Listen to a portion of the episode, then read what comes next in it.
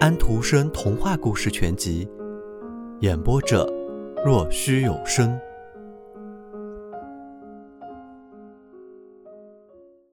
现在他和其他三位哥哥一样的死掉了，可是那最后一个，那个要研究一番他的诸位哥哥所干的事的那一个，他活的时间长过了其他四位。你知道这是最恰当不过的，因为这样他便可以做出定论。做定论对他是至关重要的。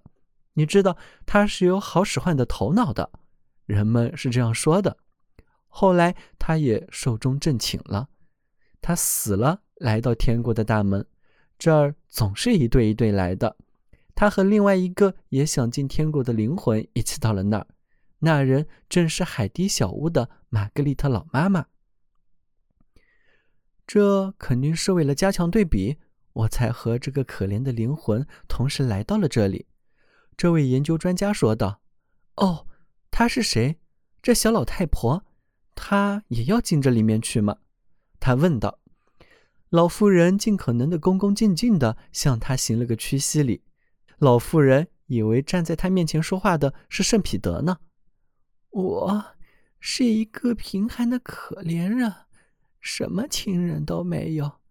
海地上住的那个老玛格丽特。哦，他在世上做了什么？干了什么事？在世上，我什么事也没有干，没有什么像样的东西可以令天国之门为我打开。如果真允许我进到里面去，那对我真是最大的恩惠了。他问道：“他是怎么离开这个世界的？”为了找点话说。因为站在那儿等很令他心烦。是啊，我是怎么离开的？我真不清楚。要知道，最后几年我病得不成样子，后来我大概连爬下床、爬到那冰雪遍地的寒冷的外面都做不到了。那是一个极寒冷的冬天。不过现在我已经战胜它了。有几天风雪平静极了，但是却冷得要命。您尊贵的大人一定知道，从海滩往外看，一望无际的大海都为冰雪所覆盖。城里人全出来跑到冰面上，那是他们所谓的滑冰，冰上跳舞。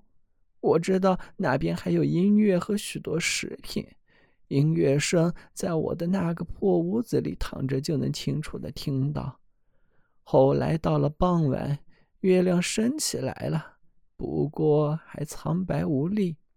我在我的床上透过窗子一直看到海滩上，在远处，在天海交接的地方飘来了一块奇怪的白云。我躺在那里看着它。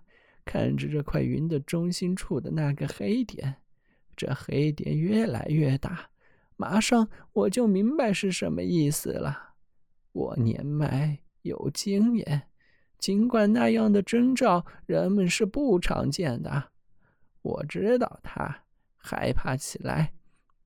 以前我一生里曾经两次看到过这样的事，我知道。马上便会有可怕的风暴和狂浪击来，它会淹没外边那些这阵子正在那里喝酒、跳蹦、欢乐的可怜人，老老少少，全城的人，你知道都在那儿。要是谁也没有看出，谁也不知道我现在知道的情况，那谁去警告他们呢？我害怕极了。我多年来没有像现在这样有活力。我从床上下来，走到窗前，再远的地方我没力去了。可是窗子我还是打开了，可以看到那边人们在冰上跑，在蹦跳，看见彩旗飘扬，听到孩子们高声喊叫喝彩，姑娘和小伙子们在歌唱。大家快活极了。然而，那白云带着中心的那黑圈越升越高。我尽我自己最大的力量大声喊叫，可是没有人听见我。我离开他们太远了。很快风暴便要来临，冰便要破裂，那边的人全都会沉下去，无法得救。他们听不见我，我又不可能到他们那里去，但是我却能把他们引到陆地上来。这是上帝让我想到，把我的床单点燃，宁可让屋子烧掉，也不能让这么多人惨死。我点燃了火，于是冒起了红色的火焰。是的，我及时出了门，可是我在门外倒下了，再也不行了。火舌向我伸来，从窗子深处盖过了屋子。他们在那边看见了，全都尽快的奔跑过来，来帮助我这可怜人。他们以为我被火围在里面了，所有的人都跑了过来。我听到他们跑来了，我也听见空中怎么突然一下子呼啸起来。我听到轰隆的巨响，就像重炮的声音一样，狂飙掀起了冰块，冰块碎裂。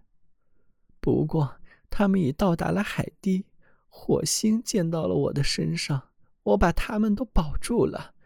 可是我再忍受不住那寒冷和受到的那惊恐，于是。我便来到这天国的大门，他们说，这门也会为我这么一个可怜的人开启的。现在，下面海堤上我已经没有屋子了，可是这里却没有我的入口。